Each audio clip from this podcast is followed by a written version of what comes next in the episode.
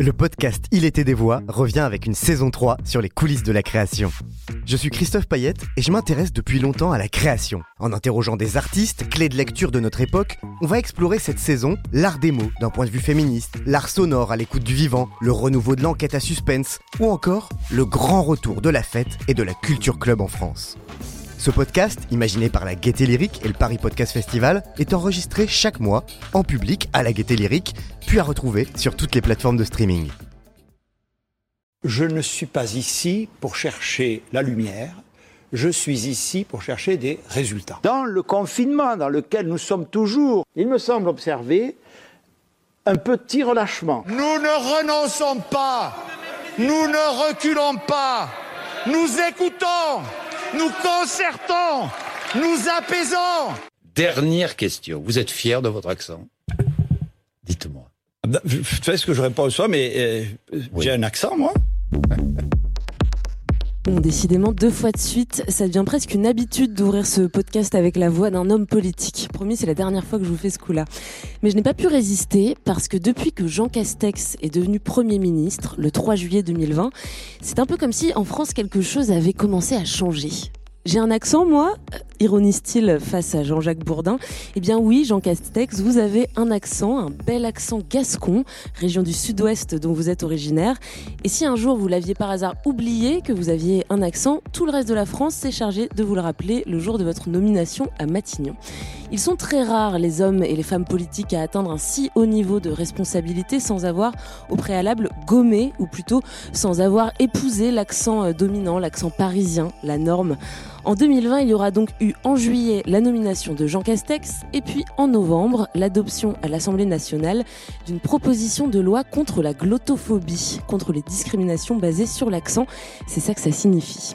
L'accent est donc devenu, dans le code pénal, le 22e critère de discrimination puni par la loi, aux côtés de l'origine, du sexe ou encore du handicap. C'est un grand pas en avant, mais il reste bien du chemin à parcourir en France pour que toutes les manières de parler, de prononcer le français soient acceptées, représentées et valorisées pour ce qu'elles sont, une richesse pour notre langue.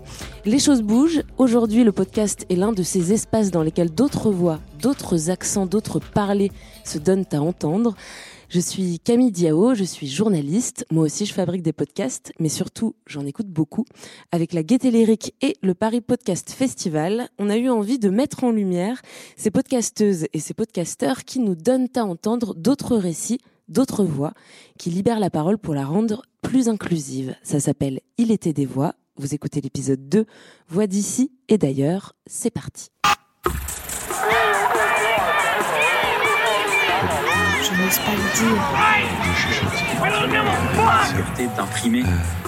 Écoutez bien, mon cher, vous n'entendrez pas ça souvent. Est-ce que j'aurais l'air légitime? Vous croyez qu'il m'écouterait Il était des voix. Un podcast de la Gaieté Lyrique en partenariat avec le Paris Podcast Festival. Voix d'ici et d'ailleurs, c'est donc le thème de ce deuxième épisode où on va parler d'accent, mais aussi de rapport à notre langue maternelle, à nos origines. Et on en discute avec deux podcasteuses, podcasteuses pardon, qui sont présentes ici avec moi à la Gaieté Lyrique. Bonjour à toutes les deux, Nadia Slimani et Julie Lafitte. Bonjour. Bonjour. On est également en présence de Philippe Blanchet. Alors je vais, je vais vous présenter euh, un petit peu l'un après l'autre. Nadia Slimani, vous êtes la créatrice du podcast Nahna. Est-ce que je le prononce bien? Je pense que même moi je ne le prononce pas bien. C'est Nahna, mais j'ai moi-même un accent français, donc. Euh... D'accord. Alors c'est un mot euh, en arabe. Oui. Qui, alors ça s'écrit NA3, NA3 pour euh, les personnes qui veulent retrouver le podcast. Ça veut dire quoi? Ça veut dire menthe. Et on a choisi ce nom parce que on voulait euh, donner euh, de la douceur, on voulait euh, créer un dialogue et créer des ponts entre les cultures. Et c'est pour ça qu'on a choisi ce mot qui, à mon sens, symbolise assez bien l'Afrique du Nord. Très bien. Alors, Nana, du coup, c'est un podcast bimensuel qui s'intéresse aux identités nord-africaines en France, au vécu des personnes d'origine nord-africaine, dans toute leur diversité. Vous l'avez lancé il y a un petit peu plus d'un an, en décembre 2019. Je crois qu'au départ, vous étiez trois. Et là, la saison 2 vient de se lancer et vous reprenez le podcast toute seule. Exactement. On a commencé à 3. Il y a aussi un petit rappel dans le nom euh, NA3, ah, NA3. Oui. Et je voudrais expliquer aussi pourquoi il y a un 3 dans le nom néerlandais. En fait, euh, il y a des sons en arabe qu'on ne peut pas écrire avec notre alphabet. Mm -hmm. Et dans la translittération de la langue arabe dans le français, on utilise des, des, chiffres qui ressemblent aux lettres arabes. En fait, le son Ain, qui est dans le mot Nana, on ne peut pas l'écrire avec notre alphabet. Donc, on utilise ce chiffre. NA3, NA3. Voilà. Donc, alors on est également avec Julie Lafitte. Julie, vous, vous êtes l'autrice de Trouver sa voix. Euh, c'est un podcast que vous avez réalisé dans le cadre de Transmission, qui est une, une école de radio euh, libre et gratuite qui est à Aubervilliers. Oui. Euh, vous, vous venez de Toulouse. Alors, je viens de Montauban, de Montauban, qui est à une quarantaine de minutes de Toulouse. Mais oui, je, généralement pour pour les néophytes, je me présente comme une Toulousaine. Donc vous avez l'accent de la région, ou en tout cas vous l'aviez puisque vous l'avez un petit peu gommé. C'est ce que vous racontez très aussi subjectif. dans le podcast. Hein, euh, vous l'entendrez sûrement et encore plus à l'enregistrement, mais euh, moi je trouve que je l'ai gardé. Euh, certains trouvent que je l'ai perdu. Euh, voilà, c'est tout l'objet de, de mon documentaire sonore. De trouver sa voix. Et puis pour finir, à distance depuis Rennes, donc mais toujours avec nous, Philippe Blanchet. Je vous ai pas laissé dire bonjour tout à l'heure, donc bonjour. Eh bien, bonjour. Alors vous, vous êtes linguiste, vous êtes spécialiste du provençal et vous avez forgé ce fameux concept de glottophobie que j'évoquais en introduction et dont on a beaucoup parlé euh, cette année et l'année dernière, en 2020, dans l'actualité. Donc il était des voix, c'est comme une sorte de, de poupée russe sonore, on va dire, c'est des podcasts dans un podcast. Alors je vous propose de commencer par écouter des extraits de vos deux podcasts, histoire de, de se faire une meilleure idée de ce dont on va parler aujourd'hui. Il était des voix.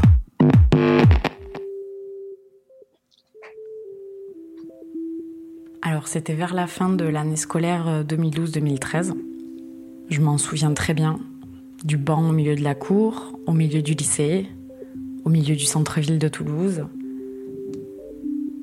Je me rappelle aussi de l'attente sur ce banc. C'était assez angoissant parce que c'était un oral préparatoire aux grandes écoles littéraires. Et en fait, je, je m'apprêtais à préparer la suite de mon parcours scolaire.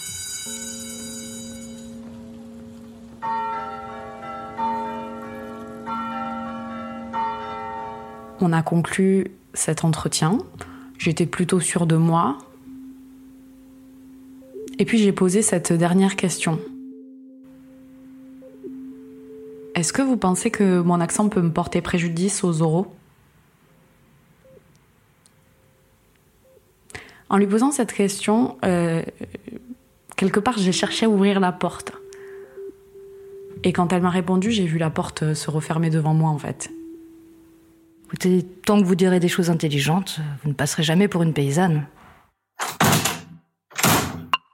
Donc moi je suis né au Liban, on m'a parlé en arabe quand j'étais petit, c'est donc ma langue maternelle, et puis quelque part entre mes 4 ans et mes presque 40 ans, ben, j'ai perdu l'arabe en cours de route, et si je l'ai perdu, je pense que c'est pour plein de raisons, euh, mais notamment parce que pendant longtemps et notamment pendant mon adolescence, j'avais pas envie de parler l'arabe, j'avais honte de cette langue, euh, je m'y identifiais pas du tout.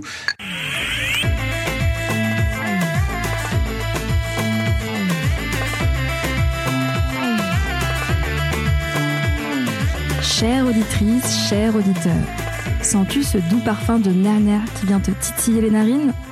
C'est nous, les Françaises et les Français d'origine maghrébine, les Arabes, les Rebeux, les Arabes pour les intimes.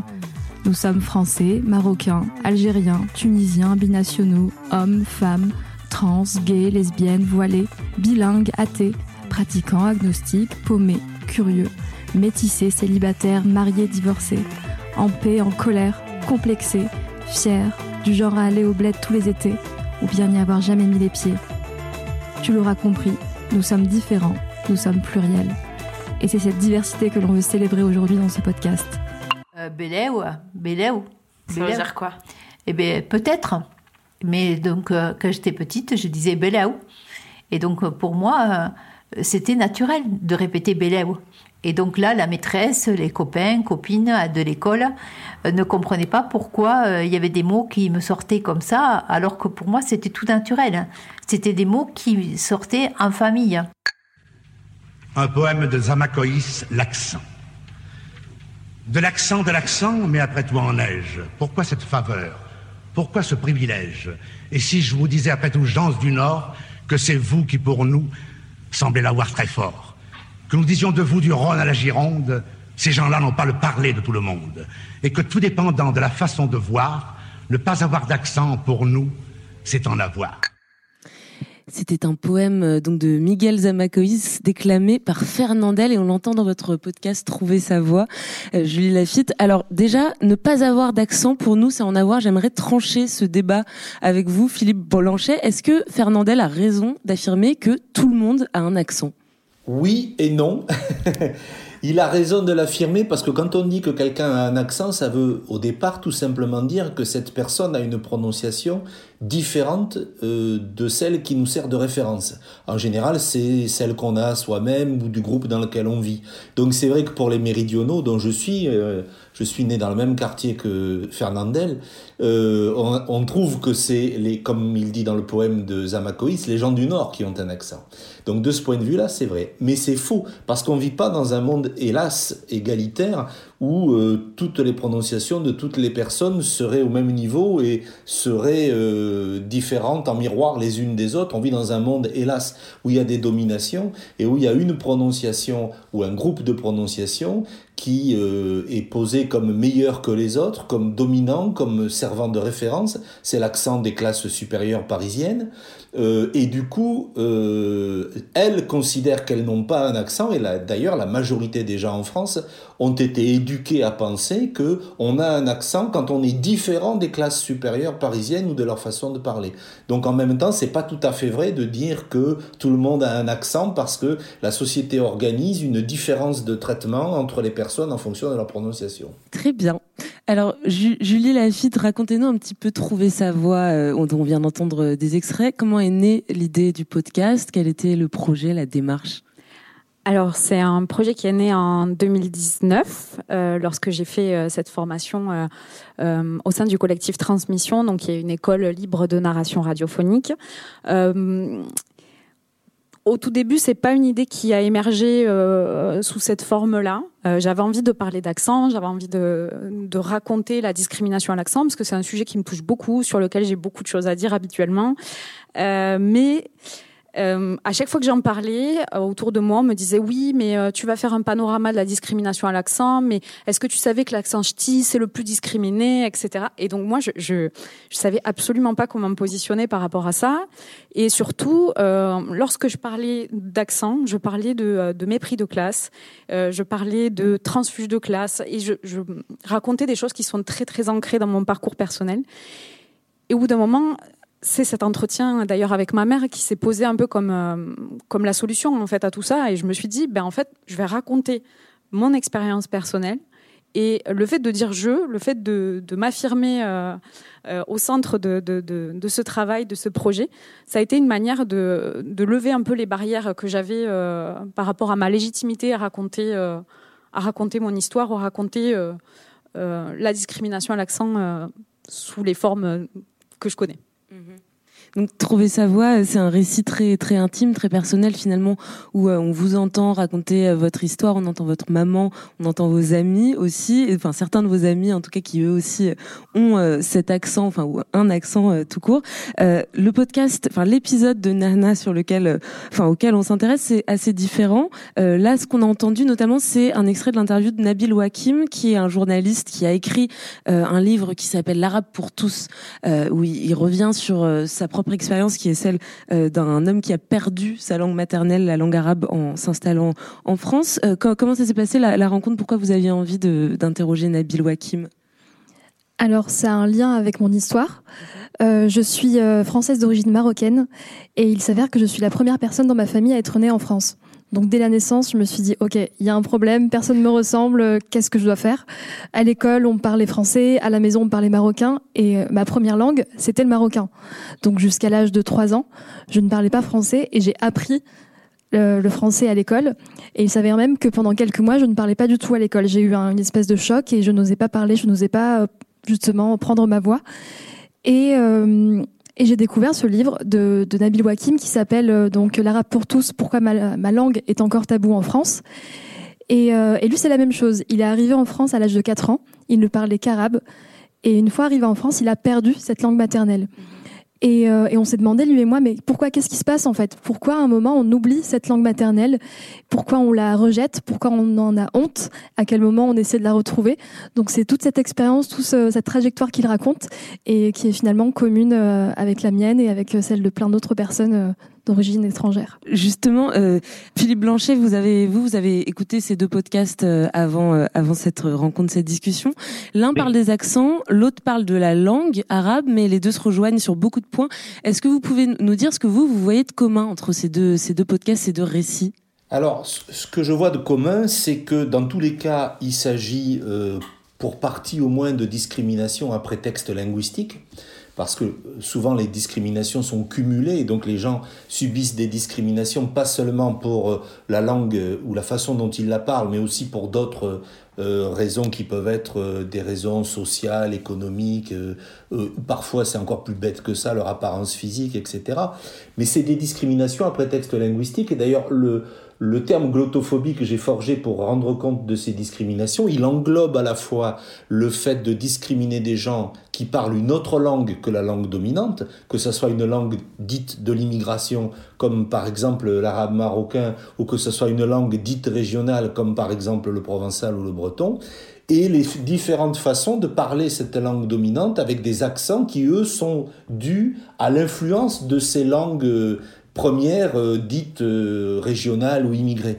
Et donc c'est finalement exactement le même phénomène qui se passe, c'est que on traite les gens différemment d'une façon injuste et arbitraire en utilisant comme prétexte le fait que ces personnes ne s'expriment pas dans la langue dominante, la langue de Paris, le français, euh, et dans la façon dominante de parler cette langue, la façon parisienne de parler le français. Julie, Nadia, je, me demandais, bon, du coup, on va le révéler aux, auditeurs, vous vous connaissez toutes les deux, c'est un hasard total de programmation. Avant de, réaliser ce podcast, est-ce que vous, vous aviez déjà discuté de ces questions-là, Julie, votre accent, Nadia, votre langue maternelle, et, senti quelque chose de commun entre vous? Ben oui, il me semble que euh, avec Nadia, enfin en tout cas euh, moi quand j'avais commencé à travailler sur ce projet, il me semble qu'on en avait beaucoup discuté. Moi j'ai tendance, enfin voilà, c'est un sujet qui me tient à cœur et, euh, et je pense que Enfin, on est assez d'accord pour dire que oui, effectivement, euh, il y a pour les personnes qui ont ce, double langage ou cette double culture et qui sont nées là-dedans, il y a toujours ce, ce sentiment d'être le cul entre deux chaises en tout cas. Et ça, je pense que c'est vraiment quelque chose qu'on partage pour le coup. Complètement. Complètement, c'est même le sens que je donne à, ma vie. C'est bête, mais euh, depuis que je suis née, euh, comme je disais, ça avait un sens particulier d'être la première, et ça m'a beaucoup perturbée. J'ai eu, euh, comme beaucoup, des troubles liés à, cette double culture et à ce cul entre deux chaises. Et, je me donne un peu la mission. C'est très c'est une vaste mission, mais mais voilà, de d'essayer de créer des liens. Et effectivement, quand j'ai écouté le, le, podcast de Julie, j'ai été extrêmement émue extrêmement touchée alors qu'on partage pas la même euh, origine. Mais euh, mais l'entretien avec sa mère m'a m'a bouleversée. Et euh, je me suis dit mais mince mais moi aussi en fait il faut que j'interviewe mes parents il faut que je comprenne. Ma mère ne parle pas français par exemple. Il y a y a des problèmes de communication entre nous. Donc ça a réveillé plein de choses en moi. Et et oui c'est des, des, questions qui, qui nous touchent. Et, et je suis contente qu'on se retrouve ici ensemble pour en parler. et ça fera peut-être l'objet d'un prochain épisode euh, du podcast. Alors Julie Nadia, dans, les récits des personnes à qui vous avez tendu le micro et dans vos récits aussi, il y a plein de choses en commun, mais notamment cette expérience de la discrimination et puis aussi d'une forme de honte, d'intériorisation euh, du regard que les autres peuvent porter sur euh, son accent, sur sa manière de parler ou sur sa langue d'origine. On va poursuivre la discussion, mais avant, je vous propose d'écouter encore un petit peu plus d'extraits de vos podcasts, histoire de, de continuer à teaser nos auditeurs. Ça dérange Non, non, je t'écoute. Il était des voix, un podcast de la Gaieté Lyrique en partenariat avec le Paris Podcast Festival. Bah, ça a été comme un choc en fait, parce que j'avais toujours été bonne élève, euh, assez consciencieuse, et en fait là j'apprenais que euh, mon accent euh, pouvait me desservir si j'avais pas un assez bon niveau. Ou alors en fait il fallait que j'en fasse deux fois plus pour me permettre de garder cet accent. Euh, adopter un langage assez soutenu, euh, peuplé de mots cohérents, de phrases alambiquées et de tournures euh, pompeuses, quoi. La fois où vraiment on me l'a fait remarquer pour la première fois et où il y avait vraiment une intention malsaine et méchante, c'est au moment de passer les concours d'entrée à l'école des chartes. au moment des euros, puisque les euros se passent à Paris, dans l'ancienne école qui était place de la Sorbonne.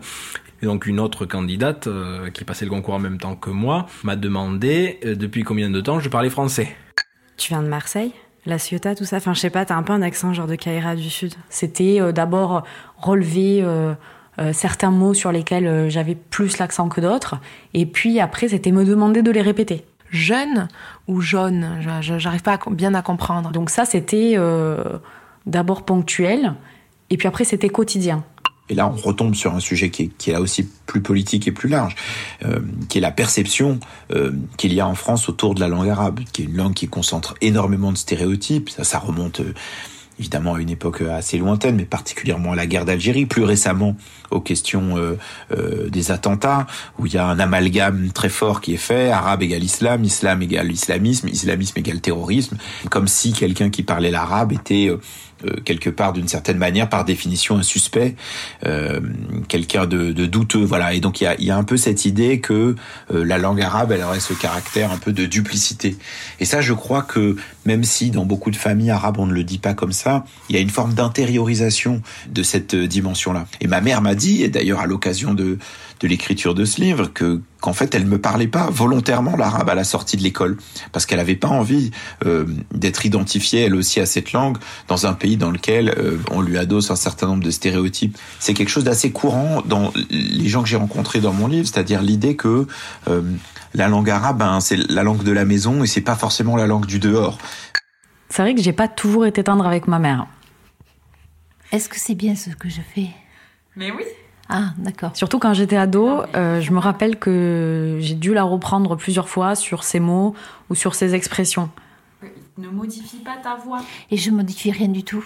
Aujourd'hui, je me demande avec le recul si elle a parfois pensé que j'avais honte d'elle, sans savoir que je reproduisais en fait sur elle des choses que j'avais moi-même subies. Et est-ce que tu peux nous expliquer pourquoi en France, les familles arabophones sont parmi celles qui transmettent le moins bien leur langue, toute immigration confondue Une des pistes qui, qui, apparaît assez clairement, en tout cas qui m'est apparue assez clairement au fil des entretiens que j'ai fait pour le livre, c'est que dans un certain nombre de familles immigrées, consciemment ou inconsciemment, on considère que l'arabe c'est pas une chance. Euh, c'est pas une chance pour euh, progresser professionnellement, c'est pas une chance scolairement, et donc en fait il y a d'autres priorités. Je m'étonne en effet que un accent soit transmis de génération en génération alors qu'il est un obstacle aussi alors... à l'insertion professionnelle. Alors tout à l'heure, on, on, termine avec Fernandel. Là, c'est un peu moins sympa. C'est Alain Finkielkraut qui nage en pleine glottophobie dans les grandes gueules sur RMC. Ça, c'est des choses qu'on entend souvent dans les médias, Philippe Blanchet ah oui, oui. Euh, bon, moi, ça fait presque 30 ans que j'enquête sur ces questions-là. Et ce qui me frappe dans les, témoignages qu'on entend dans les podcasts, c'est que euh, ça dit ce que j'ai déjà entendu des centaines, peut-être même des milliers de fois. Et, et euh, ça, ce que ça, ce qu'on vient de dire là sur l'absence de transmission de la langue arabe chez les personnes qui, dont la famille en est porteuse et, au départ, c'est exactement le même discours qu'on entend dans les familles où il y y avait, ou il y a parfois encore, mais souvent il y avait euh, une langue dite régionale, qui a su, et les gens ont subi exactement le même processus de stigmatisation, qui a construit une honte de soi, une honte de sa langue, qu'il fallait pas parler en public, qu'on réserve à la maison. Euh, c'est vraiment le même processus, c'est-à-dire que c'est un processus qui est très profondément ancré dans la France moderne. Hein, L'idée que la diversité des populations, les gens qui ont d'autres langues, d'autres cultures, sont, sont mal considérés et euh, on voudrait, comme vient de le dire euh, si tristement Finkelkraut, on voudrait que, que ça s'arrête et que tout le monde euh, soit, qu'on soit tous identiques. Au fond, c'est vraiment le processus fondamental d'assimilation. Alors d'abord, c'est pas possible parce que les humains sont faits de telle façon qu'ils fabriquent en permanence de la diversité, même si on essaye de les en empêcher. Mais en plus, euh, c'est purement idéologique. Je vois vraiment pas pourquoi euh, les gens devraient euh, parler français tous de la même façon, euh, renoncer aux traces de leur langue dans le français, Pire encore, je ne vois pas pourquoi il faudrait que les gens renoncent à leurs autres langues et ne puissent pas être plurilingues, parce que ça ne veut pas dire qu'on ne parlerait pas français, mais qu'on parlerait français et d'autres langues. Et euh, on ne voit pas, d'ailleurs, qu'est-ce que ça servirait ça ne sert qu'une espèce d'idéologie fantasmatique d'une identité nationale euh, unique, un seul modèle auquel tout, le monde devrait euh, se soumettre. Et ceux qui s'y soumettent pas, du coup, subissent justement des traitements négatifs. Ils sont stigmatisés, discriminés parce qu'ils sont considérés comme, euh, en gros, les vilains petits canards, quoi, si vous voulez. Je, ne sais pas si vous avez étudié cette question euh, des, des, accents dans d'autres espaces euh, linguistiques, dans d'autres pays, mais est-ce qu'on peut dire qu'il s'agit de quelque chose de très français lié à la culture de notre pays, qui est celle d'un État centralisé et, et au modèle assimilationniste justement. Ça existe dans d'autres sociétés par rapport à d'autres langues, notamment les langues qui sont euh, très diffusées, donc qui sont des langues avec des forts enjeux de pouvoir. Alors il y a évidemment le français, il y a aussi l'anglais, il y a aussi le portugais, il y a aussi l'espagnol, euh, par exemple. Hein. Euh, mais c'est en France que le phénomène est le plus fort euh, parce que euh, il est central dans la construction de la nation française au fond. Hein. Quand, on invente la nation française au moment de la Révolution, il y a un peu plus de 200 ans maintenant, elle n'existe pas. La France est une mosaïque de provinces extrêmement différentes les unes des autres, avec des langues, des cultures, euh, des histoires, même des heures locales qui sont pas les mêmes. Hein. Il y, y, a, à peu près rien à voir entre un breton et un provençal. Un provençal est beaucoup plus proche d'un italien que d'un français, et un breton est beaucoup plus proche d'un irlandais que d'un français, français tels qu'ils sont à l'origine, c'est-à-dire les gens de l'île de France. Hein. Et donc on, invente une nation en essayant d'homogénéiser toutes, toutes ces populations, mais de façon vraiment outrancière. Il n'y a pas du tout d'esprit, de, disons, de type fédéral où on pourrait être ensemble tout en étant différents. Et en plus, c'est concomitant parce que ça, ça se met en place au cours du 19e siècle et jusque ça commence à produire vraiment ses effets après la Seconde Guerre mondiale, ça prend 150 ans. C'est parfaitement concomitant avec la mise en place de la politique coloniale de la France et d'ailleurs, c'est la même politique. Si vous lisez les discours du 19e siècle, en gros, la capitale a colonisé la Provence, le Béarn, l'Alsace et la Bretagne avec le même esprit supérieur, dominateur, méprisant qu'elle a colonisé euh, le Maghreb, l'Afrique occidentale française ou euh, des îles de l'océan Indien. C'est cette même idée, nous, nous vous sommes supérieurs, nous allons vous apporter euh, la civilisation, nous allons vous apporter une langue qui est meilleure que la vôtre, on va consentir à ce que vous l'appreniez, mais vous êtes obligé d'abandonner tout ce que vous étiez avant pour devenir des petits Français modèles, ou alors vous serez rejeté. Et, ça, c'est vraiment profondément inscrit dans le système français, c'est encore très présent dans la tête des gens aujourd'hui. Moi, je recueille en permanence des discours, y compris des discours politiques, médiatiques. Hein, euh, Finkelkraut, des comme ça, j'en entends, euh, je, construis du corpus quasiment toutes les semaines. Euh, les politiques, j'ai plein d'extraits de Macron, des ministres, ils disent tous exactement ça tout le temps. C'est assez affligeant, mais c'est vraiment très français et, du coup, toute cette euh, histoire que vous venez de nous retracer aujourd'hui, elle se traduit dans ces petites micro-agressions au quotidien. Il y a beaucoup de, de, de, de récits assez euh, frappants. On en a entendu quelques extraits, Julie Lafitte, dans votre podcast, mais il y en a plein d'autres.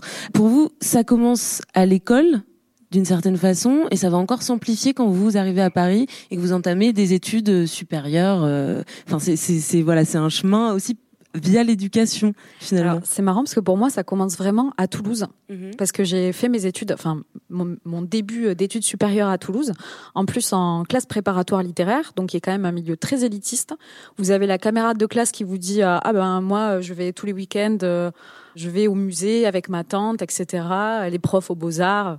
Enfin, voilà, il y a, y a c'est un, un certain univers, on va dire. Et c'est vrai que c'est aussi le moment où on prépare des oraux pour les grandes écoles, donc il faut présenter, et c'est un moment où on est plus, euh, disons, vulnérable et plus à même d'être discriminé euh, pour euh, sa couleur de peau, son accent, voilà.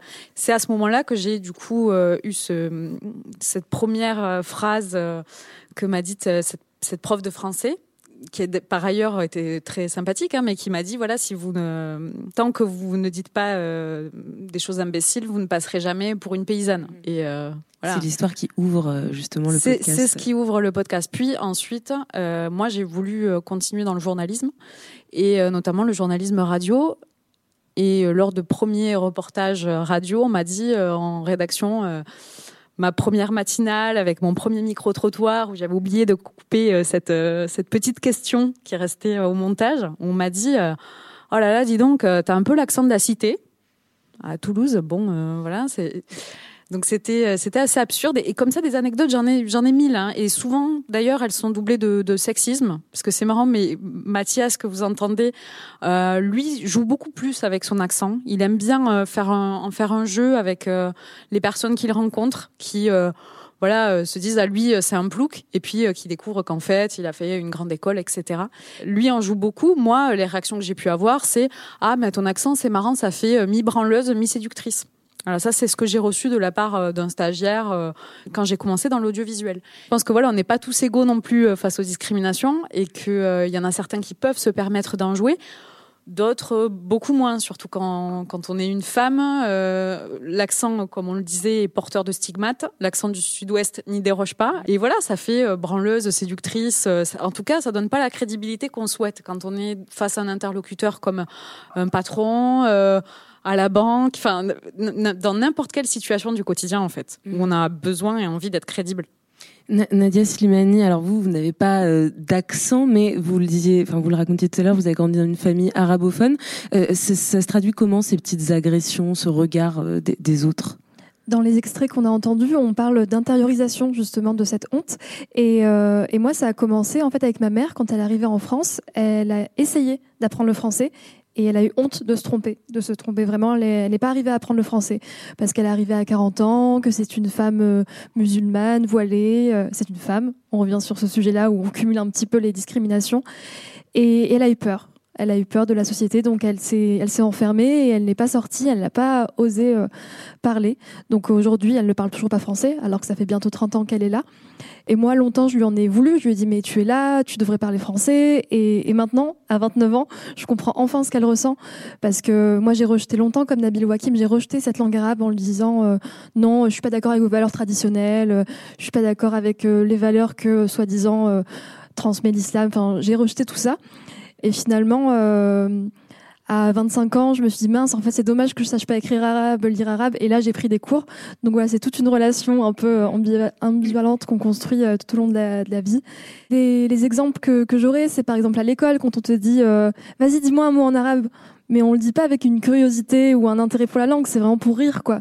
Parce que les gens qui utilisent des mots arabes aujourd'hui, c'est pour des insultes, c'est pour, euh, c'est des mots assez péjoratifs souvent. Donc voilà, il y a encore aujourd'hui une dévalorisation de l'arabe. Tout à l'heure, Nabil Wakim disait que c'était euh, par rapport à la colonisation, mais c'est aussi euh, à cause des attentats, où on associe forcément l'arabe à l'islam et l'islam au terrorisme. Donc là, il y a une espèce de mélange et, de double honte aujourd'hui que j'ai eu, parce que j'ai eu la honte de l'arabe pendant mon adolescence, et là, j'ai honte de pas trop le maîtriser. Donc, euh, donc drôle de relation. en tout cas, cette, cette glottophobie latente de la société, elle, elle vous a mené, enfin, elle a mené Nabil Wakim et vous, Nadia, à effacer euh, cette langue maternelle. Dans votre cas, Julie, et dans ça va être, euh, euh, elle vous mène à, une sorte de stratégie de effacer l'accent ou des stratégies pour le cacher en fonction, en fonction des, des, des, milieux dans lesquels on se trouve. On va, je vous propose justement qu'on se replonge un petit peu dans l'écoute pour pour s'intéresser à ces stratégies d'effacement de l'accent et de la langue. Il était des voix. L'accent, je pense que je l'ai perdu, euh, mais je l'ai perdu dans des situations euh, qui sont réputées sérieuses. Si je dois être assez sérieuse, euh, je vais un peu forcer. Ouais, même moi, je sens que je me contracte un peu. C'est vraiment, c'est vraiment musculaire, c'est presque organique. C'est la bouche qui est un peu contractée. Je, je parle un peu plus comme ça quand je suis stressée. J'avais oublié que quand j'avais 4 ans, je parlais mieux l'arabe que le français. Euh, j'avais oublié que euh, quand euh, on est arrivé en France, nos parents, inquiets de nous voir pas, parler pas suffisamment bien le français, nous ont calé devant la télé pour regarder des dessins animés en français pour pouvoir s'exprimer sans accent à l'école. Quand tu as perdu ton accent, c'est quand tu es monté à Paris. Alors là, j'ai vu une, un changement total sur Julie qui a pris son accent parisien. Et euh, pour moi, de temps en temps, euh, je sens que maman aussi, quand j'écoute parler ma fille, il y a l'accent qui brille un petit peu sur l'accent parisien. Pourquoi tu parles comme ça? Parce que c'était pour t'imiter un petit peu. Euh, évidemment, j'avais oublié tout ça, c'est des souvenirs d'enfance, mais c'est aussi des souvenirs d'enfance que quand on les regarde, euh, enfin qu'on peut regarder aussi avec un œil qui est un œil euh, euh politique d'une certaine manière, parce qu'ils s'inscrivent là aussi dans une histoire plus grande, qui est aussi euh, l'histoire des familles immigrées, qu'elles viennent du monde arabe ou d'ailleurs, et le processus en France euh, d'intégration plus ou moins difficile ou plus ou moins douloureux je l'ai souvent entendu répéter quand même qu'elle avait l'impression de ne pas me comprendre, ou du moins de ne pas être en mesure de me comprendre. Et en ça, la perte de cet accent, je me dis qu'elle a dû le vivre comme euh, déjà un marqueur de mon éloignement géographique, mais surtout comme un marqueur de mon changement de classe. Le français euh, était euh, une clé euh, pour s'en sortir dans la vie, que c'est ça qui permettait de progresser, que c'est ça qui permettait d'avancer, de trouver du travail, de réussir, et que l'arabe, y compris du point de vue d'un certain nombre d'arabes eux-mêmes, n'était pas une langue qui permettait ça, n'était pas une langue de progrès. En revanche, je sais précisément que quand même sur le O ouvert et sur le E ouvert, voilà, donc si on dit jaune ou si on dit, euh, je sais pas moi, peureuse, euh, amoureuse, voilà, ce E ouvert, je le garderai toujours. C'est rigolo ce qu'elle dit. Finalement, c'est impossible d'effacer complètement euh, son accent, Julie. Bah oui, ça, ça part pas au lavage. Moi, c'est un truc que j'aime bien dire quand on, on me fait on fait la remarque, ah, t'as un petit accent. Mais pour rebondir sur ce que disait Nadia, c'est vrai que comment voulez-vous que euh, à l'école ou euh, dans votre cercle professionnel, on vous dise ah, répète pain, euh, répète jaune ou dis-moi un mot en arabe et revenir chez vous et pas reprendre vos parents ou pas ressentir de la honte en fait.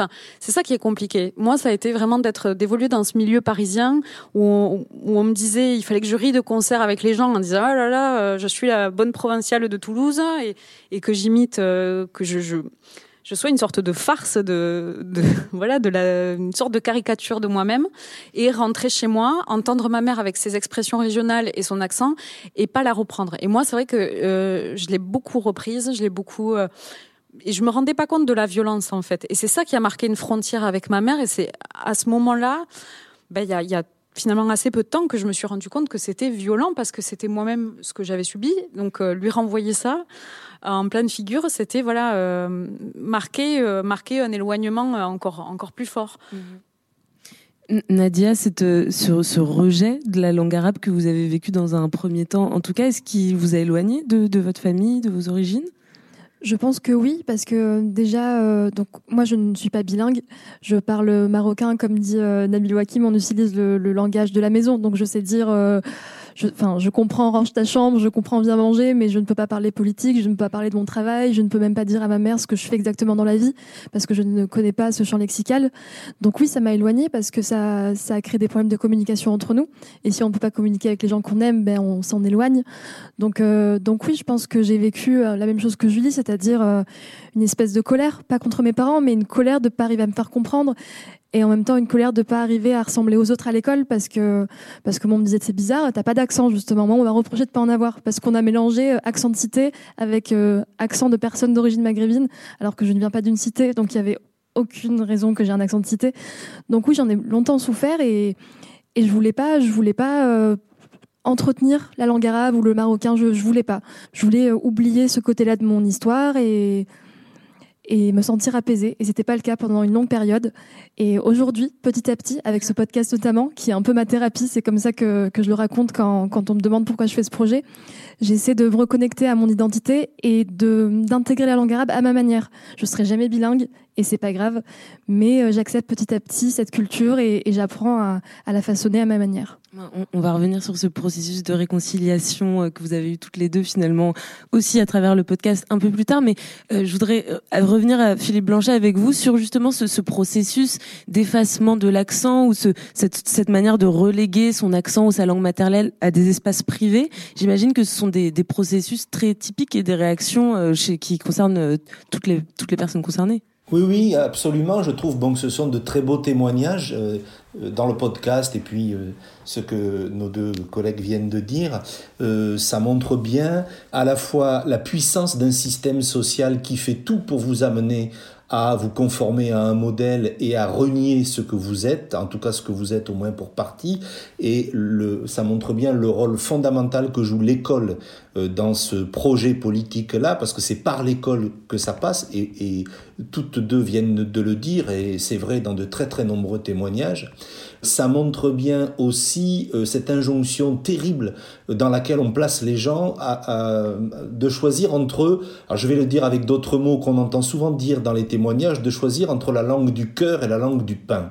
Hein, la langue qui permet de nouer, de maintenir, de dire les relations sentimentales, et puis euh, la langue qui va vous permettre une promotion sociale et économique. D'ailleurs, c'est intéressant parce que les exemples euh, qui ont été pris de, de, prononciation qu'on ne peut pas perdre quand on a un accent méridional, qu'il soit toulousain ou, marseillais, vous avez vu les mots, hein, c'est heureuse et amoureuse. Hein, c'est les, les mots des, sentiments de bonheur. Voilà, ça c'est la langue du cœur. Et euh, c'est terrible d'essayer de conduire les gens à, oublier leur langue du cœur. La, troisième chose, c'est euh, cette idée qu'on peut gommer perdre, effacer un accent. On nous a mis ça dans la tête, et c'est des formulations qu'on a apprises aussi à l'école. Mais euh, techniquement, je veux dire même euh, du point de vue d'une observation scientifique, c'est pas ça. L'accent, c'est pas un truc qui a en plus sur la prononciation qu'on pourrait enlever pour retrouver la prononciation sans accent. Ce qu'on appelle un accent, c'est une prononciation différente d'une autre. Donc, au fond, ce qu'on vous demande de faire, c'est de changer de prononciation et d'adopter la prononciation des autres pour leur ressembler, parce qu'on n'accepte pas la vôtre. Et donc, c'est un changement qui est beaucoup plus profond. Au fond, on vous dit arrête d'être toi-même et sois quelqu'un d'autre. Euh, quand on vous demande de changer d'accent. C'est pour ça que c'est si difficile et que il en reste toujours quelque chose. Alors avec en plus, et, puis j'arrête là-dessus, un argument un peu linguistique, un peu technique, c'est que l'accent ça porte sur les sons de la langue et les sons de la langue sont la partie de la mécanique de la langue euh, qui est la moins consciente, sur laquelle on a le moins de maîtrise. On arrive davantage à choisir les mots au niveau du vocabulaire, à choisir les tournures de phrases au niveau de la grammaire, mais choisir les sons et maîtriser les sons, ça demande un effort de contrôle beaucoup plus important qui est difficile et que de toute façon on ne peut pas tenir ni sur la durée ni en permanence. Ce qui est intéressant aussi dans ce que, ce que vous racontez, Julie, dans le podcast, c'est ces processus d'aller-retour, en fait, finalement, en fonction du, de l'endroit où vous vous trouvez. Si vous êtes euh, de retour à Toulouse euh, ou près de Toulouse avec votre famille, ou si vous êtes en cours euh, à Paris, vous allez du coup pas prononcer de, de la même façon. Un peu comme un caméléon. Alors, euh, c'est plus subtil que ça parce qu'en fait, je, je m'entends pas. Euh, avant de faire du son, je m'entendais encore moins parce que j'avais pas trop l'occasion de m'écouter, d'écouter ma voix. Donc, c'est vrai que moi, ce que j'entendais le plus, c'était quand j'étais au téléphone. Euh, dans mon milieu professionnel, j'étais amenée à appeler des gens et j'avais très peur qu'on me fasse remarquer mon accent. Mais d'ailleurs, avec mes collègues de manière générale ou même des gens que je que je rencontre pour la première fois. Et donc, du coup, je, travestissais ce, cet accent je maintenais une, élocution un petit peu comme ça, euh, voilà, sans accent. Euh, oui, bonjour, je m'appelle Julie David. Donc, je, peux le tenir jusqu'au moment où, alors, je sais qu'il y a des, il y a des mots comme ça où il faut pas, qu'il faut pas prononcer, euh, les jaunes, les roses, etc. Je suis incapable de les dire autrement, et donc je vais réussir à avoir cette conversation. Puis je vais dire oui, donc ce que je vous propose, c'est et là, voilà, tout. Là, je vais, je vais me dire, oh là là, là, tu as dit un mot qu'il fallait pas dire et, je vais me concentrer là-dessus. Et c'est horrible de perdre le fil d'une conversation parce que vous êtes focalisé sur un mot que vous venez de dire et vous savez que la personne en face a remarqué que vous aviez l'accent. Généralement, elle vous le fait remarquer d'ailleurs. Donc c'est hyper compliqué et euh, donc voilà, moi je me suis retrouvée à avoir, des, stratégies comme ça d'évitement euh, et puis maintenant je fais plus gaffe. Parfois je l'ai, parfois je l'ai pas. Ça dépend des situations et puis euh, comme Nadia, j'aime bien cet entre deux quoi. Mhm. Alors, il y a quelque chose qui, qui est intéressant et qu'on a commencé à aborder un petit peu plus tôt, c'est que vous travaillez tous les deux, enfin toutes les deux, pardon, dans, dans le milieu euh, large de la culture, des médias, du journalisme. J'imagine que c'est un milieu qui est particulièrement pas tendre avec euh, la question des accents ou euh, des, enfin, quelle est, quelle est l'expérience que vous en avez eue, Nadia? Alors moi, je, je viens du sud-est de la France, mais visiblement, je n'ai pas d'accent ou pas trop d'accent. Mhm. Et euh, je suis surtout souvent la non-blanche la seule non blanche dans mes milieux euh, professionnels. Donc c'est surtout ça que j'ai remarqué. Et je me suis souvent euh, ressentie comme une traîtresse un petit peu, parce que je me sens, comme tu disais, comme une transfuge de classe. Je viens d'un milieu extrêmement modeste. Quand je suis née, mes parents venaient d'arriver en France. Je suis la seule à avoir fait des études supérieures, donc c'est pas forcément la langue, mais c'est plutôt voilà ce côté qu'est-ce que je fais là? Je suis pas à ma place. J'oublie d'où je viens. Euh, qu'est-ce que je fais? Et puis quand mes parents m'appellent, ben ma mère, ben, je vais parler en arabe, mais avec un arabe totalement haché d'enfants. Donc oui, il y a cette espèce de de sentiment où tu te sens pas vraiment à ta place et tu sais pas trop où tu vas. Donc ça c'est quelque chose que j'ai ressenti souvent et, euh, et le milieu de la culture n'est pas moins tendre, euh, n'est pas plus tendre pardon que d'autres milieux. Donc euh, donc c'est surtout de ce côté-là moi. Moi c'est vraiment physique. Mmh. Julie, une fois sortie de l'école de journalisme, ça s'est passé comment? Alors moi, j'ai pas fait d'école de journalisme. C'est ah ça la fin de l'histoire. Oui, d'accord. Il y, a eu une suite, mais euh, moi, après une première expérience en radio, puis en rédaction locale, je bah, surtout cette expérience en radio m'a marqué parce que c'était vraiment ce que j'avais envie de faire. Et, et cette histoire de l'accent euh, de, de, de cité, enfin bref, c'était très humiliant sur le coup. Et je pense que ça m'a pas donné confiance pour la suite. C'est pas, j'aurais pu peut-être euh, continuer, euh, pousser un peu le truc, etc. Il y a, des écoles libres qui font très bien leur travail aujourd'hui d'inclusion justement.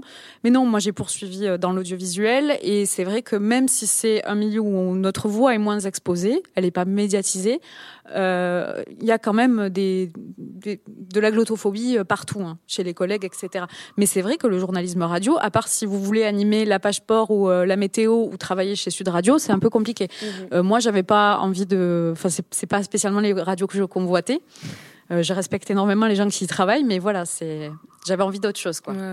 Et Philippe Blanchet, est-ce, qu'on peut dire qu'aujourd'hui, c'est presque plus les médias qui produisent cette norme de la langue française que la haute bourgeoisie parisienne? Je pense pas que ça produit plus que les autres euh, moyens de diffusion du modèle linguistique, mais ça y contribue fortement, c'est clair. Hein. Moi, je pense que ce qui le produit le plus, c'est quand même l'école. C'est à l'école qu'on vous dit que c'est pas du français, on prononce pas comme ça, c'est pas beau, voilà.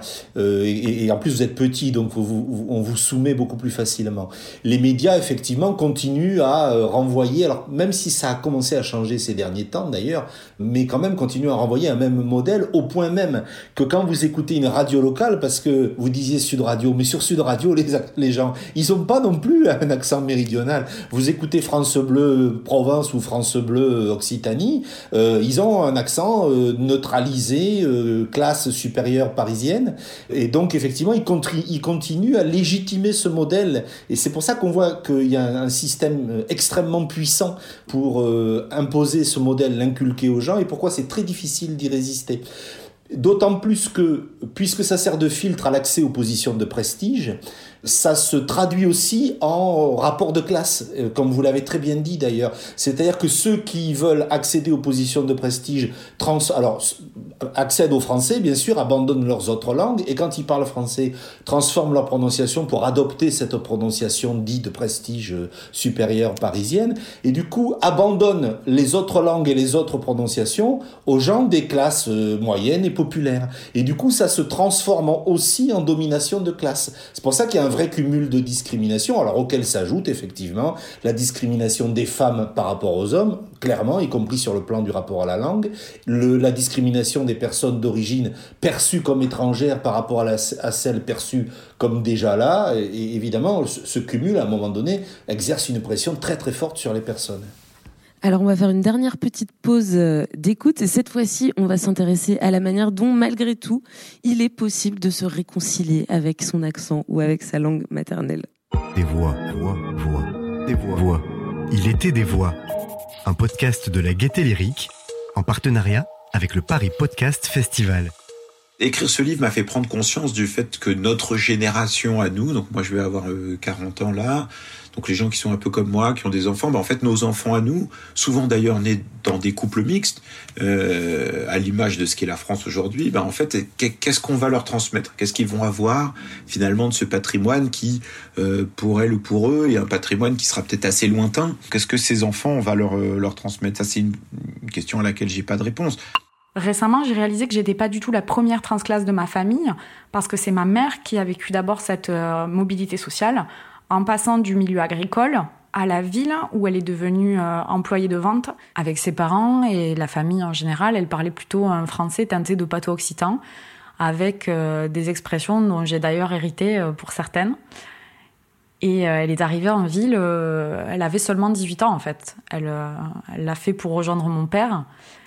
Et pour elle, c'était déjà une manière de s'extraire de son milieu, quoi en fait, toutes les deux, je pense qu'on a fini par se comprendre là-dessus. Le fait d'être un peu entre deux mondes, dans le monde où on a grandi et puis dans celui dans lequel on évolue. Mais c'est vrai que pour moi, à un moment donné dans ma vie, la langue arabe, elle a symbolisé les interrogations que je pouvais avoir sur finalement c'est quoi mon rapport avec le Liban, c'est quoi mon rapport avec le monde arabe? Cette prise de conscience du rejet de mon accent, a soulevé tout un tas de questions sur ce que cet accent pouvait véhiculer de mon identité. Il y a quelques années, j'ai découvert l'écrivaine Annie.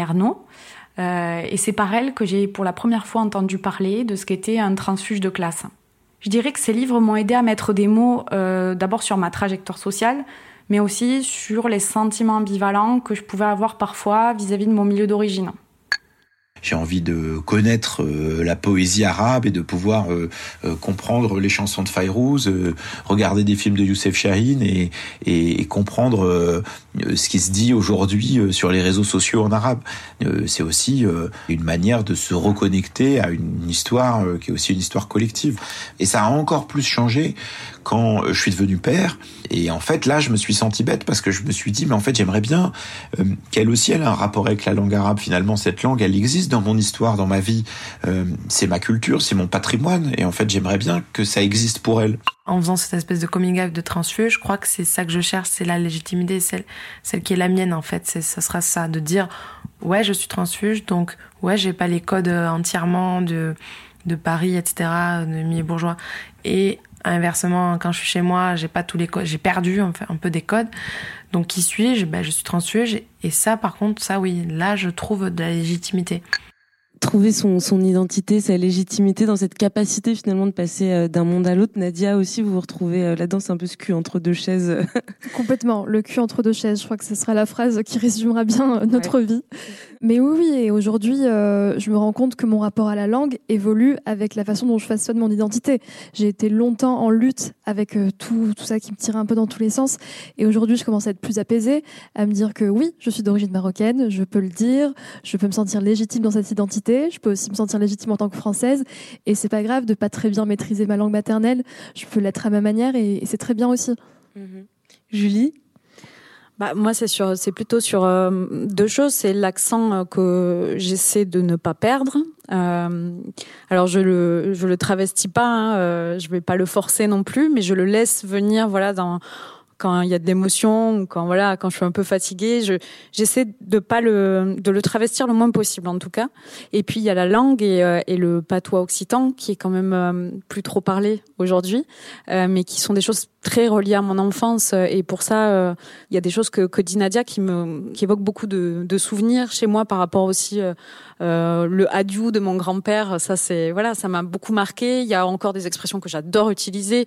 Abisto denas par exemple, pour dire à vue de nez, voilà, euh, tu sais quoi les, c'est quoi les, c'est quoi la dose de farine que tu vas mettre à bisto des nas Voilà, moi c'est c'est des expressions comme ça auxquelles je suis très attachée. Certaines me font beaucoup rire.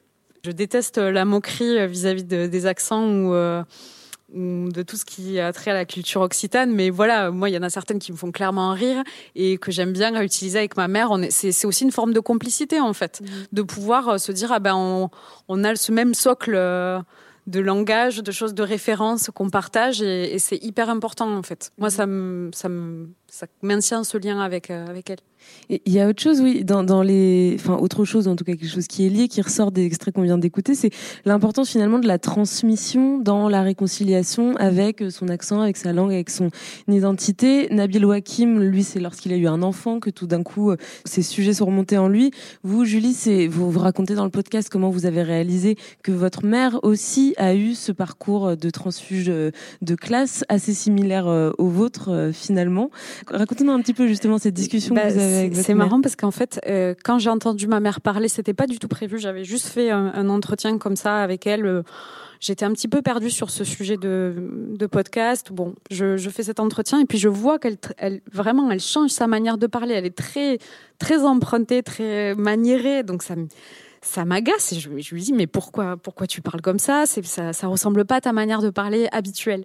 Et en fait, j'avais vraiment des souvenirs qui me sont remontés de, fois où je suis allée voir ma mère à son, travail, où elle est euh, vraiment, bah, du coup, ma mère est employée de vente et elle, reçoit des clientes bah, qui sont pas forcément du, même milieu qu'elle. Euh, voilà, euh, généralement des personnes même plutôt de, bourgeoises, on va dire, mais elle travestit aussi sa voix et elle, elle, change sa manière de parler. Elle, elle, a même parfois des, des formulations qui sont presque trop empruntées pour. Euh, voilà, c'est pas c'est pas naturel du tout. Et moi, je me suis dit, mais en fait, je fais la même chose. C'est-à-dire qu'il y a des fois où je passe par mille détours pour euh, pour former une phrase correcte, alors que je pourrais en faire une simple parce que j'ai envie d'avoir l'air euh, juste intelligente et, et, et camoufler ou en faire deux fois plus pour camoufler mon accent quoi. Mhm. Donc voilà, c'est c'est un peu ce point de départ qui m'a fait me dire, mais en fait, on a, on a, on a vécu un petit peu ce, cette espèce de voilà, on veut mettre l'accent sous le tapis, on veut mettre les mots sous le tapis, et en fait,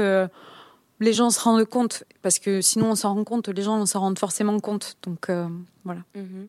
Philippe Blanchet, sur cette question de, de, la transmission au sein de la famille de la langue, de l'accent. je vais vous dire deux choses. Une un peu générale, c'est le fait que on vit dans une société où les langues autres que les langues dominantes, le français, l'anglais, etc., restent difficiles à affirmer, leur place est difficile à maintenir. Euh, d'ailleurs, c'est intéressant parce que la loi française sur les discriminations, effectivement, vient d'être modifiée, enfin, elle est en cours de modification pour qu'on ne puisse plus discriminer les gens. Ça va plus loin que des micro-agressions, la discrimination. On sait qu'on vous empêche d'accéder à quelque chose au prétexte de l'accent, et on en parle, et c'est très bien. Mais en 2016, elle avait déjà changé, et on y a déjà introduit le fait qu'on ne peut pas discriminer les gens qui parlent une autre langue que le français. Ce qui était une grande victoire, mais elle est passée complètement inaperçue parce que la société française veut pas entendre ça. Qu'on ait le droit de parler le breton, puisque je suis en Bretagne, le provençal qui est ma langue familiale, ou la darja euh, d'Algérie ou du Maroc en France, ça les gens veulent pas l'entendre. Et pourtant c'est un droit fondamental.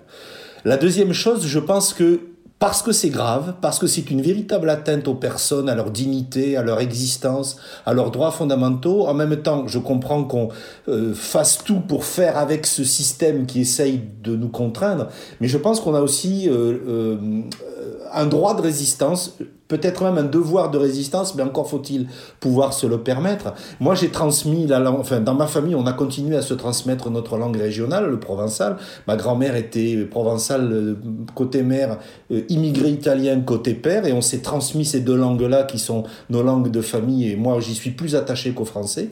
Et pourtant, ma grand-mère a vécu des sévices terribles à l'école pour l'empêcher de parler sa langue. Je l'ai parlé à mes enfants qui continuent à la comprendre, à l'utiliser. J'envoie des textos, ils lisent dans une autre langue que le français. Je vis en Bretagne, j'essaye d'apprendre les langues de Bretagne, j'essaye d'apprendre du breton et du gallo. Je vais beaucoup au Maroc et en Algérie et euh, j'apprends un peu de la langue populaire qu'on appelle là-bas Darja ou Darija.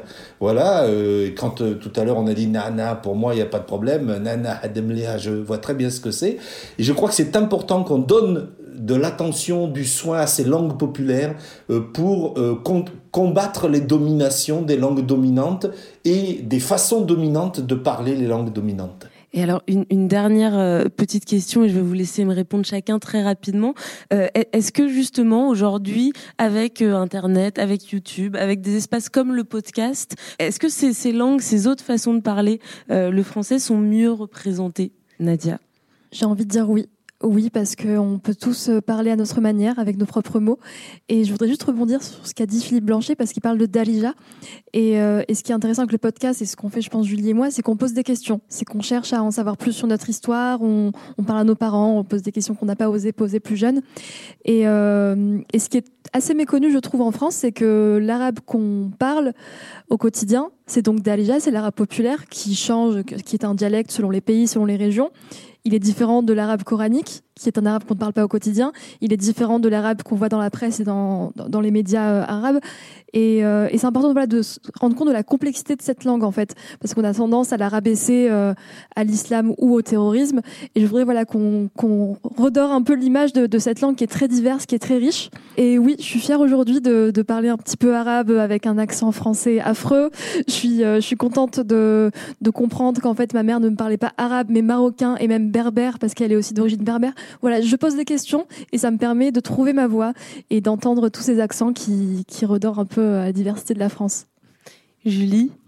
Bah, moi, je pense que c'est hyper important euh, que euh, la parole se libère. Je pense que c'est un petit peu euh, aussi un processus qui se met en place ces dernières années. On le, on le voit, c'est hyper important que, à un moment donné, on ait des histoires individuelles. Moi, j'ai aussi fait participer d'autres gens à mon podcast parce que, en fait, oui, j'ai un accent, mais j'ai pas, j'ai pas eu le même parcours de vie que par exemple Mathias, qui est euh, la fierté de son village Saint-Pédardé dans les Pyrénées, euh, qui est vraiment l'exemple qui est donné aux élèves, etc., euh, félicité par le maire, ou Hortense, qui a étudié à l'ENS, dont les parents sont profs, qui a, eu, qui a grandi avec un certain capital culturel, et qui a cet accent, qui a cet attachement à son terroir. Donc je pense qu'en fait, même les parcours, même les accents, les langues, ça et les parcours de transfuge de classe, ça recouvre tellement de, de réalités différentes et on vit dans une société où quand même on défend le principe de méritocratie euh, bec et ongle. Moi, c'est quelque chose qui me met très mal à l'aise et, et je pense que pour sortir de ça, pour montrer qu'en fait euh, non, euh, c'est pas en étant intégré, c'est pas en assimilant les codes de la bourgeoisie et de l'élite que euh, on s'en sort, mais c'est en étant soi-même, en étant aussi fier de, de, de, qui on est que on, participe à construire une société. Et ça, je pense que c'est hyper important de de le défendre. Et puis de, et je pense que les histoires individuelles, elles nous voilà, elles nous sortent un peu de de oui mais mais toi t'es es ceci, toi t'es pas assez cela. Il faut voilà il faut qu'on entende plusieurs palettes de d'histoires et de voix. C'est hyper important. Et c'est ce que vous faites toutes les deux avec vos deux podcasts. Alors, il ne reste plus que quelques petites minutes avant de conclure et je voudrais garder du temps pour les questions que nous ont envoyées les auditeurs à l'avance. Donc, euh, on va passer aux questions. Je te l'ai dit, mais tu n'as pas écouté. Il était des voix. Et la première question, c'est Juliette qui nous l'a envoyée. On écoute Juliette. Bonjour, j'ai une question un peu orientée classe sociale. L'accent de banlieue et l'accent bourgeois sont-ils vraiment des accents? Alors là, je me tourne vers le sociolinguiste Philippe Blanchet. Qu'avez-vous à répondre à bah, Oui, si on considère qu'avoir un accent, c'est avoir une prononciation particulière par rapport à une autre, les gens qui sont de milieux sociaux différents n'ont pas la même prononciation du français, parfois même ne parlent pas la même langue, et il y a effectivement des accents sociaux clairement identifiés en France, aussi bien euh, chez les grands bourgeois que dans ce qu'on appelle les banlieues populaires. Et je, rebondis sur la question de Juliette pour vous poser une question que je voulais vous poser un peu plus tôt. Est-ce qu'en France, il y a des accents qui sont plus acceptés euh, que d'autres? Oui, oui, oui, bien sûr. Euh, il y a une espèce de hiérarchie. Alors tout en haut, il y a la prononciation euh, dite standard parisienne qui est même pas un accent. Il y a les accents méridionaux au sens large, hein, de la Gironde jusqu'à la Provence, qui ont à la fois des images positives et des images négatives, mais il y a quand même un peu de positif. Alors c'est aussi du stéréotype, hein, c'est parce que comme c'est là où les Parisiens vont en vacances, ça leur rappelle leurs vacances, alors ils disent ah le soleil, enfin ce genre de choses qu'on entend tout le temps, hein, voilà. Mais du coup il y a le négatif, vous n'êtes pas sérieux, vous n'êtes pas des bosseurs, on peut pas vous faire confiance, etc. Et puis il y a les autres accents qui ont à peu près exclusivement des connotations négative, que vous ayez un accent berrichon, alsacien, ch'ti, breton, euh, voilà. Et là, du coup, euh, c'est que négatif. Vous êtes un plouc, un arriéré, un prolo. Donc il y a une espèce de hiérarchie, mais au fond, elle est assez terrible parce que euh, c'est une façon de renforcer l'idée qu'il y a une hiérarchie, alors qu'il ne devrait pas y en avoir. Tout ça devrait être à égalité de façon horizontale. Très bien. On a une deuxième question et c'est la question de Juliane. Bonjour, je m'appelle Juliane et je viens de Bandol du sud de la France. Alors je me demandais en fait qu'est-ce qui faisait l'origine des accents, euh, car euh, par définition les accents sont des spécificités territoriales, mais euh, de fait on peut observer en France que des territoires très proches ne partagent pas le même accent. par exemple à Marseille, on retrouve beaucoup de gens qui partagent l'accent marseillais qu'on connaît bien, mais à Aix-en-Provence il est beaucoup plus faible. Donc voilà.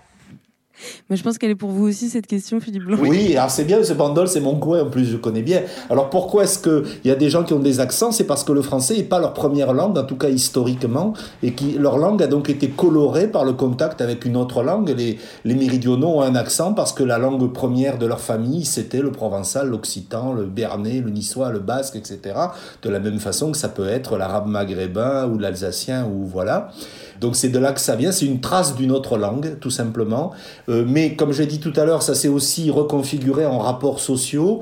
Pour prendre l'exemple de Marseille et d'Aix que je connais bien, il y a une double raison. Marseille est une ville à dominante populaire, ou l'a longtemps été, alors que Aix est l'ancienne capitale aristocratique de la Provence. Et puis à Aix, il y a quasiment plus d'Aixois, ils sont tous partis. Donc des gens qui euh, ont hérité de l'accent local, il y en a quasiment plus, alors qu'à Marseille, il y en a encore, et qui se sont mélangés avec des accents apporter d'autres parties du monde, puisque c'est une grande ville euh, qui a accueilli euh, des gens venus d'un peu partout. Et très cosmopolite, ceci explique donc cela. Euh, Julie, Nadia, est-ce que vous avez un dernier petit mot de la fin en une minute ou, ou est-ce qu'on passe à la conclusion? Je voudrais dire aux gens qui nous écoutent de ne pas hésiter à, à parler, à raconter leur histoire parce que je pense que moi je me suis pas sentie légitime trop longtemps. Et Julie je pense que tu as ressenti la même chose euh, dans ton adolescence et ton enfance. Et je tremble encore aujourd'hui quand je fais un podcast hein. je, c'est très très compliqué de, de, travailler sur la langue et sur d'autres sujets parce que ça ça touche à des sujets très intimes qui ne sont pas encore réglés. Mais voilà oser parce que euh, ce qui est beau c'est la richesse et la diversité de, de nos identités. Julie Lafitte, pour conclure. Bah moi, je voudrais juste dire euh, aux, aux, gens qui ont un accent ou qui parlent pas, enfin, qui parlent qui ont cette double culture, euh, juste de d'essayer de casser justement les codes et d'y aller. Enfin voilà, moi j'ai pas forcément osé euh, certaines choses dans mon parcours et je pense que bah si quelqu'un a un très fort accent euh, ch'ti ou un très fort accent marseillais, bah s'il a envie de passer les concours des écoles de journalisme, qu'il y aille et qu'il cherche la rédaction ou ou la télé qu'il acceptera et qui acceptera de faire entendre sa voix sans, sans la modifier. Et pareil, euh, j'ai aussi des amis comédiens euh, pour qui c'est une vraie question. Ben, allez-y, enfin, faites entendre votre voix et, trouvez des, Alors, je sais que c'est pas toujours simple, mais trouvez des alternatives, trouvez des, des manières de, de garder cette, cette part de votre identité. Bien, le message est passé. Il était des voix. Et ben voilà, cet épisode 2 d'Il des voix, voix d'ici et d'ailleurs touche à sa fin. Merci beaucoup Julie et Nadia d'avoir été euh, avec nous. Merci aussi Philippe Blanchet. Euh, vous étiez presque avec nous physiquement, enfin on vous voit sur, euh, sur un grand écran. C'est comme si vous étiez vous aussi dans l'auditorium de la Gaieté Lyrique. Alors je rappelle les noms des deux podcasts dont on a écouté des extraits. Trouver sa voix pour Julie et Nin pour Nadia.